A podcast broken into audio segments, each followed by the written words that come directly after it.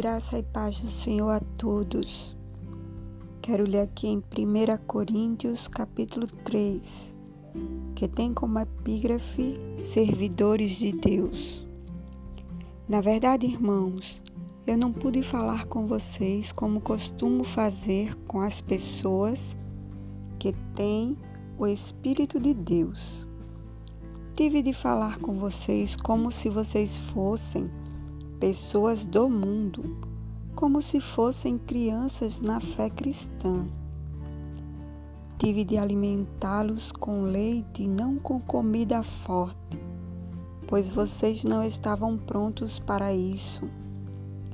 E ainda não estão prontos, porque vivem como se fossem pessoas deste mundo.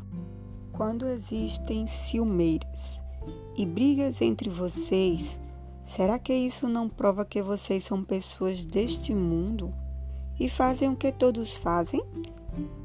Quando alguém diz, eu sou de Paulo, e outro, eu sou de Apolo, será que assim não estão agindo como pessoas deste mundo?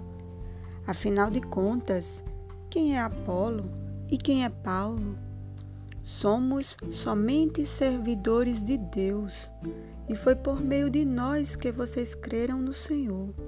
Cada um de nós faz o trabalho que o Senhor lhe deu para fazer.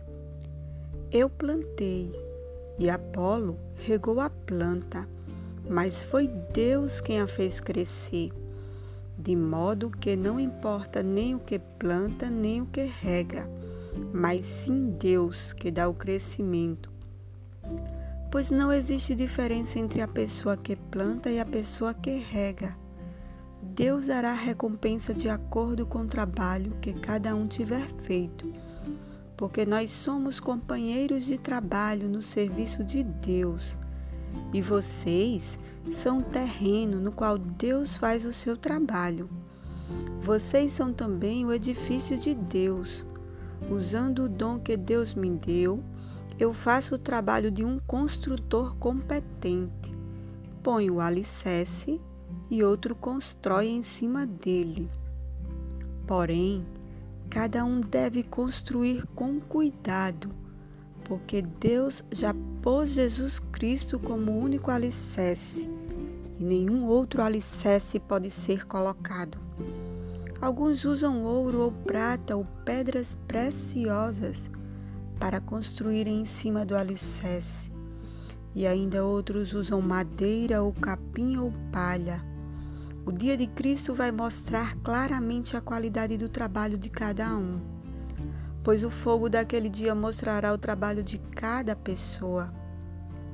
O fogo vai mostrar e provar a verdadeira qualidade do trabalho.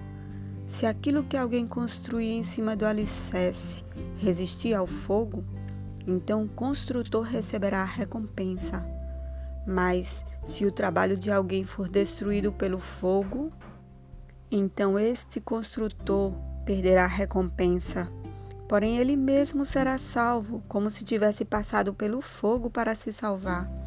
Certamente vocês sabem que são o templo de Deus e que o Espírito de Deus vive em vocês. Assim, se alguém destruir o templo de Deus, Deus destruirá essa pessoa, pois o templo de Deus é santo e vocês são o seu templo. Que ninguém engane a si mesmo.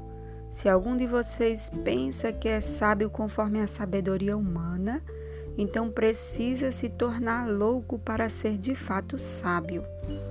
Pois aquilo que este mundo acha que é sabedoria, Deus acha que é loucura.